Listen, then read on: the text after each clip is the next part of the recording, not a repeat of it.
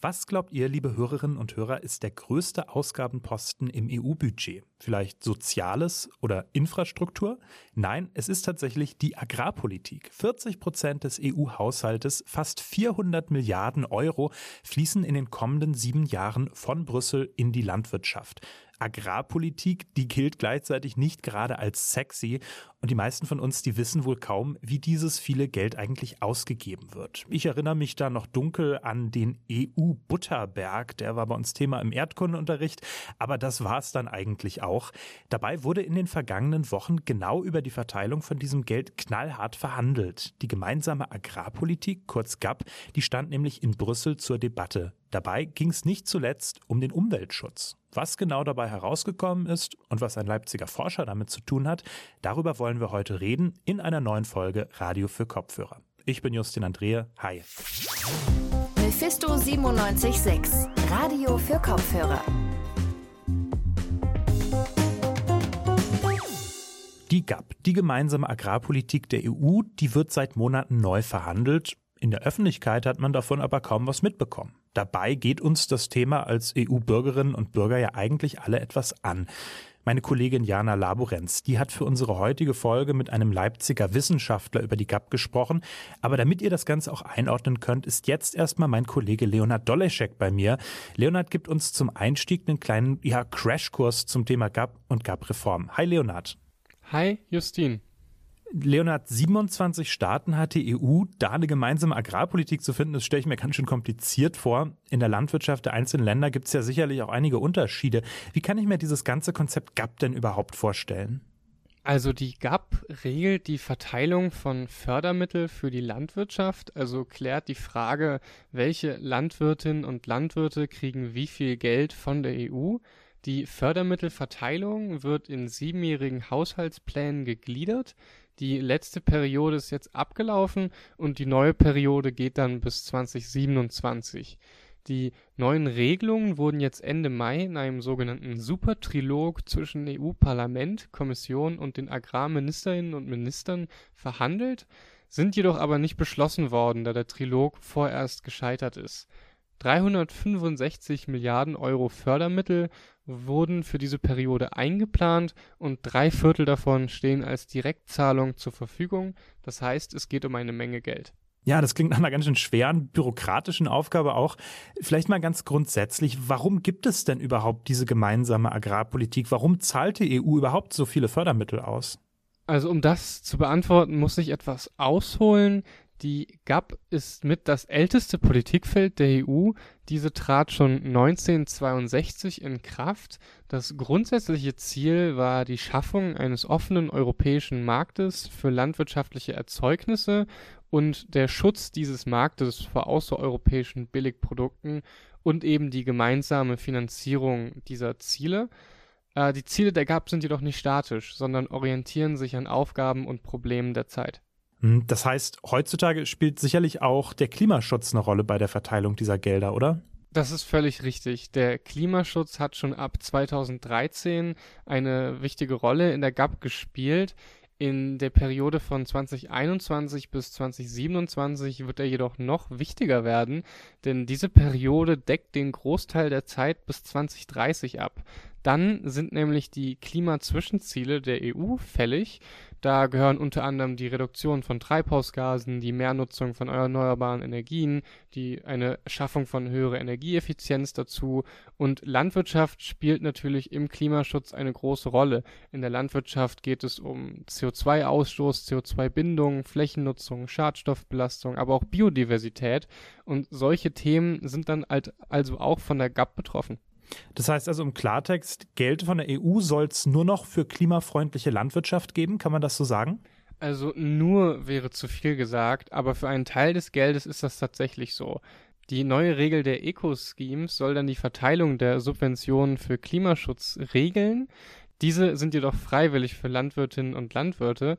Die EU-Länder können auch selber entscheiden, wie die Prämien verteilt werden. Das geht vielen Kritikerinnen und Kritikern nicht weit genug, da es keine bindenden Klimaschutzmaßnahmen gibt. Das heißt, die Landwirtschaft soll jetzt auch ihren Beitrag leisten zum Klimaschutz. Wird denn da jetzt genug getan? Das kommt ganz drauf an, wen man fragt. Also die Bundeslandwirtschaftsministerin Julia Klöckner spricht von einem fundamentalen Schritt zu mehr Nachhaltigkeit und Fairness in der Landwirtschaft. Beate Katsch, die Staatssekretärin in Julia Klöckners Ministerium, bezeichnet die GAP ebenfalls als Systemwechsel. Die GAP-Regelungen werden von der deutschen Regierung also als sehr positiv aufgenommen. Okay, von der deutschen Regierung, das ist nicht wirklich überraschend, aber wahrscheinlich eben wirklich nur von der Regierung, oder? Ja, das stimmt. Also von der Opposition gibt es natürlich reichlich Kritik. Die Kritik lautet konkret, die deutsche Regierung, allen voran Julia Klöckner, bremst die Klimaschutzregeln der EU aus. Die sächsische EU-Politikerin Anna Cavazzini von den Grünen geht mit Klöckner hart ins Gericht. Ich finde, Julia Klöckner hat in den Verhandlungen im Rat, aber dann natürlich auch, wenn es darum ging, mit dem Europäischen Parlament eine gemeinsame Position zur europäischen Agrarpolitik zu erarbeiten, eigentlich eine bremsende Rolle gespielt. Also sie spielt ein doppeltes Spiel. In Deutschland ähm, stellt sie sich hin und sagt, ja, sie kümmert sich um das Tierwohl und ums Klima und um die, Bi die Biodiversität. Aber wenn man sich anschaut, was eigentlich die Position des Rates ist und auch die Position der deutschen Bundesregierung, dann sieht man, dass da sehr viel gebremst wird, sehr viel abgespeckt wird, wenn es ganz konkret darum geht, die Gelder stärker an ökologische Bedingungen zu knüpfen. Kritik gibt es auch von Umweltverbänden wie WWF oder Fridays for Future. WWF sieht in der Reform eine Katastrophe für Mensch und Umwelt.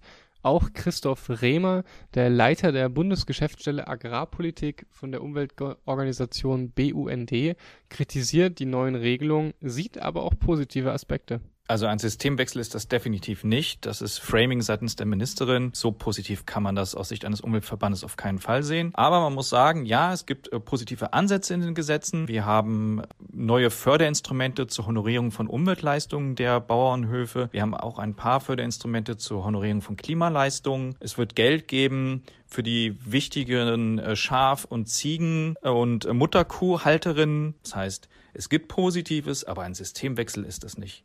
Was könnte denn jetzt aber konkret anders gemacht werden? Also diese Kritik, die muss ja auch irgendwie, ja, ich sag mal, produktiv sein. Also laut den Kritikerinnen und Kritikern sind die Subventionen zu wenig an Klima- und Umweltschutzmaßnahmen gebunden. Viele Subventionen sind immer noch nach Boden verteilt, also nach Flächennutzung. Der Großteil der Fläche ist aber in großbetrieblicher Landwirtschaft bewirtschaftet. Diese ist jedoch nicht ökologisch. Auch wird kritisiert, dass Chancen verpasst wurden, wie zum Beispiel die Wiedernässung von ausgetrockneten Mooren. Moore sind sowohl als Lebensraum als auch als CO2-Speicher sehr wirksam im Klimaschutz.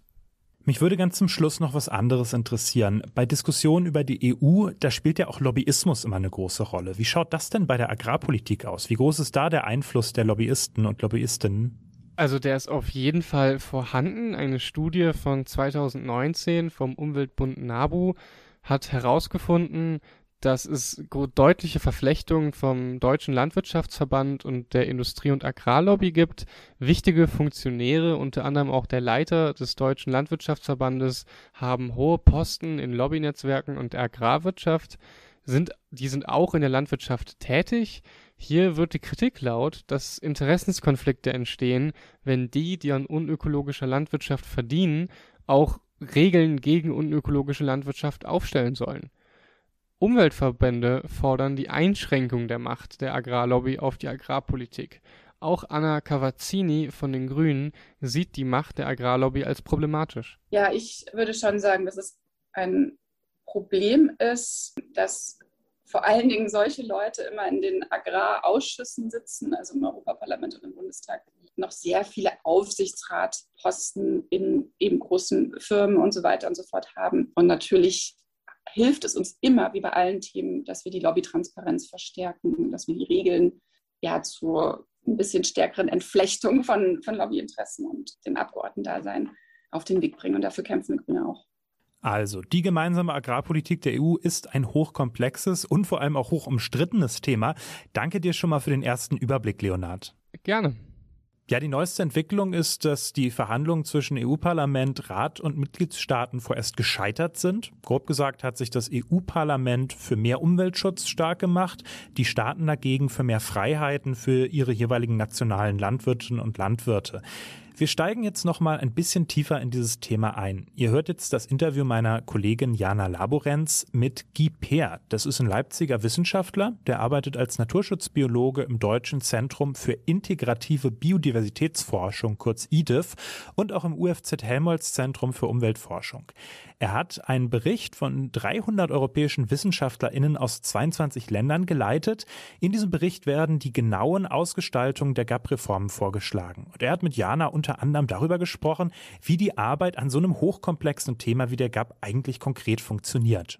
Und du hast auch an der GAP gearbeitet, an der Art, also an der Empfehlung für den Artenschutz im Teil der europäischen Agrarpolitikreform. Willst du kurz sagen, wie es dazu kam? Wer hat dich da vorgeschlagen und gefragt? Genau, was machst du damit? 2020, nachdem wir die, der Vorschlag von der Kommission evaluiert hatten, von 2018, haben wir wieder gesagt und vorgewarnt, das wird nicht wir, wir werden diese Ziele nicht erreichen. Nachhaltigkeit hat mit soziale, ökonomische und Umweltaspekten zu tun.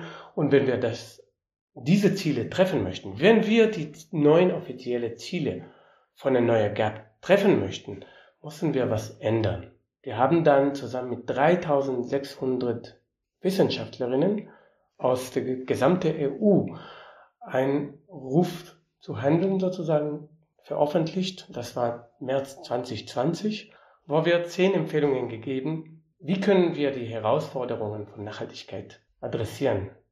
Jetzt hast du schon gesagt, dass ihr sehr, sehr viele WissenschaftlerInnen wart, also 300 europäische WissenschaftlerInnen aus 22 Mitgliedstaaten. Das stelle ich mir aber auch schwierig vor, die Arbeit. Also war das immer so ein einheitlicher Ansatz und einer Meinung und, oder wie muss man sich das vorstellen? Als wir eingeladen worden, sowas von Empfehlungen zu entwickeln, beide für die Gestaltung und für die Umsetzung, habe ich auch gesagt als Wissenschaftler, ich habe nicht das Wissen für die gesamte EU. Sowas von Heterogenität. Wir haben so viele Länder, so viel Wissens. Das kann ich nicht allein machen. Ich kann nur äh, nach der Hilfe von der wissenschaftlichen Gesellschaft sozusagen rufen. Und tatsächlich haben wir zusammen mit Kollegen im Thünen-Institut und mit der Universität Rostock haben wir einen Aufruf äh, veröffentlicht für WissenschaftlerInnen, um Workshops zu organisieren, überall in der EU, in so viele Ländern wie möglich, weil wir brauchen dieses Wissens vom Ort in einem richtigen Mitgliedstaat. Jeder Mitgliedstaat hat ihre eigenen Probleme, ihre, andere, ihre eigene Lösung oder potenzielle Lösung und ihre eigene Wissens. Und durch diesen Netzwerk von Wissens haben wir innerhalb von weniger als drei Monate geschafft, 13 Workshops zu organisieren mit insgesamt 300 verschiedene Wissenschaftlerinnen. Ich spreche nicht nur über Ökologen, sondern auch Ökonomen, äh, Sozialwissenschaftlerinnen, ähm, mit Politikwissenschaftlerinnen. Ähm, und ähm, die Leute waren begeistert über die Möglichkeit, was wirklich entwickelt hat aus diesem Prozess ist zuerst eine sehr klare Liste von wichtigsten Leitprinzipien. Also was muss getroffen werden, um zu, ähm, um, um, also was sind die, die Schlüsselaspekten zum Erfolg? Aber genau, jetzt ist ja Ende Mai. Ähm, ich glaube, vorgestern wurde, wurde wieder ein Supertrilog abgehalten, also äh, von Kommission, Rat und Europaparlament, die da genau nochmal diese Regeln sozusagen besprechen und dann festlegen. Wie schätzt du jetzt diese Entwicklung ein? Wie viel Hoffnung machst du dir da? Wie, wie optimistisch bist, bist du, dass das wirklich auch umgesetzt wird? Ich bin überhaupt nicht optimistisch, leider. Ähm, was wir gerade sehen, ist ein Wettbewerb zwischen dem Ministerrat und dem Parlament. Äh, wer gewinnt bei diesem Machtspiel und wer wird weniger ambitioniert? Ähm, ich war in Kontakt in den letzten Monaten mit mehreren Leuten in der Kommission, die wirklich schon äh, erschöpft sind von diesem Prozess, wo sie eigentlich ambitioniert sind und bringen konstruktive äh, Möglichkeiten und ähm, wir hören gerade, wie aggressiv äh, ist der Ministerrat zum Beispiel, um wirklich alles zu verwässern, äh, systematisch zu verwässern, äh, um nichts zu erreichen. Und unsere Landwirtschaftsministerin Julia Klöckner hat ja auch gemeint, es wird einen Systemwechsel geben durch diese Reform. Also kann man davon jetzt auch nicht unbedingt ausgehen? Über Systemwechsel können wir überhaupt nicht sprechen. Wir sprechen gerade über die Risiko vor Deregulierung. Es könnte sogar schlechter sein, als gerade ist. Wenn wir überhaupt etwas erreichen werden, würde ich mich freuen. Die Möglichkeit immer noch besteht, dass am Ende vom Trilog haben wir etwas verbessert. Wenn der Kommission genug Druck bringt, um die auch wissenschaftlich gesehen richtige Maßnahmen reinzuschreiben und zu implementieren. Also es gibt eine Umschichtung zum Beispiel von Budget von der ersten Säule zur zweiten Säule. Leider zu klein und zu langsam, aber zumindest gibt es einen Umschichtungsprozess von Budget. Deutschland, also beziehungsweise BMEL, kam schon mit Ökoregelungen 25 Prozent, also von Budget und ähm, ja, das ist besser als 20 Prozent, wo der Ministerrat gerade spricht über sogar 18 Prozent nur. Aber gerade investiert der EU 30 Prozent in Greening. Das bedeutet, dass eine von den Leitprinzipien von No Backsliding, also Null Verlust, haben wir schon verloren. Der einzige Systemwechsel, den ich sehe, ist, ähm, dass durch diesen Trilogprozess sehen wir, dass es einfach keine Zukunft gibt für Direktzahlungen, einfach weil es ist ein Instrument für, für Korruption. Also die eineinhalb Prozent Landwirte, die 32 Prozent die Gelder bekommen, kämpfen einfach, um dieses System genau so weiter zu behalten. Und ich glaube, dass die einzige Lösung ist einfach diese uneffektive und ineffiziente Zahlungen zu ändern. Ob das wird in, einem, in zwei, äh, 2027 passieren, das ist schon so sehr spät. Aber das sehe ich als die einzige Systemwechselrichtung. Aber diese äh, Direktzahlungen, ähm, um das nochmal anzusprechen, die, ähm, hast du diese, das auch gemerkt, den Einfluss von Lobbyismus und Interessensgruppen oder findest du, das ist jetzt sehr stark zu bemerken bei der Umsetzung? Auf jeden Fall. Auf jeden Fall. Ähm, ich, äh, ich lese Nachrichten und Twitter-Messages und so weiter von äh, Agrarlobbyisten, der Trilog ist stark bewirkt von Missinformation und Disinformation, wo ich als Wissenschaftler sehe die ganze Zeit, wie die Vorschläge von den Agrarlobbyismus kommen beide gegen die Wissens, das schon da ist, wie können wir die Ziele erreichen, beide für Landwirte und für den Umwelt und gegen die Bedürfnisse von den Landwirten selber. Durch verschiedene Polls ist das schon relativ klar, dass die meistens von Landwirten möchten doch der Umwelt schützen, weil sie wissen, dass sie abhängig sind vom Umwelt. Und dann kommen die Agrarlobbyisten und sagen, wir können das nicht leisten, weil wir müssen unsere Einkommen zuerst leisten, wir können das nicht machen. Sorry. Das ist aber auch nicht nur gegen der Wissenschaft und Missinformation, sondern es ist auch gegen die Landwirte und insbesondere gegen die Zukunft der Landwirtschaft. Man kann nicht produzieren auf einem toten Land. Der andere Aspekt hier ist, dass die gemeinsame Agrarpolitik ist nur ein Instrument, außer verschiedene Aspekten da. Es gibt viel mehr Geld in unsere Tasche. Jeder von uns konsumiert auch diese Produkte. Wenn wir mehr bewusst haben, was bedeutet Nachhaltigkeit, wie können wir die Landwirte in unserer Umgebung oder die Bio-Landwirte unterstützen? Oder warum soll ich weniger Fleisch oder Milch konsumieren? Also wenn wir mehr bewusst haben, was sind unsere Wirkungen als Konsumenten, haben wir mehr Macht. Und das ändert schon etwas in das System. Also Systemwechsel muss nicht nur durch Politik und leere Worte kommen, sondern es könnte auch durch die Marktprozesse kommen. Und wenn wir besser verstehen, was ändern soll in unsere Verhaltens, haben wir schon was geändert und dann muss es auch von der Politik getroffen werden. Dann wird es auch leichter Politikern darüber zu sprechen, weil sie wissen, dass sie die Interesse von ihrem eigenen Publikum gewinnen können. Da gibt es ein großes Potenzial zu gewinnen, weil es auch ein Wahljahr ist. Ja, und damit sind wir schon wieder am Ende von unserer heutigen Folge Radio für Kopfhörer. Ich weiß nicht, wie es euch geht. Ich habe heute eine ganze Menge gelernt. Ich bedanke mich auf jeden Fall bei den verantwortlichen RedakteurInnen heute. Das sind Leonard Doleschek, Jana Laborenz und Anne-Kathrin Queck für ihre Mitarbeit. Ich bin Justin Andrehe. Ich wünsche euch ein tolles Wochenende. Genießt das gute Wetter. Auf Wiederhören. Mephisto 976, Radio für Kopfhörer.